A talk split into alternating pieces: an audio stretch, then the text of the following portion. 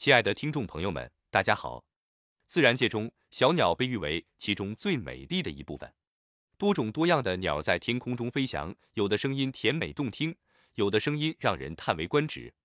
养小鸟不仅需要欣赏它们的外表，还需体验其歌声。让我们一同探寻什么鸟拥有最动听的歌声。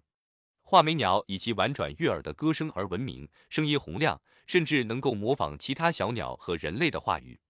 其声音中似乎隐藏着如意如意的吉祥寓意，与其优美的外表相得益彰，使得画眉鸟成为不错的饲养选择。百灵鸟也是一位鸟中歌手，不仅模仿其他鸟的声音，还能模仿各种动物的叫声。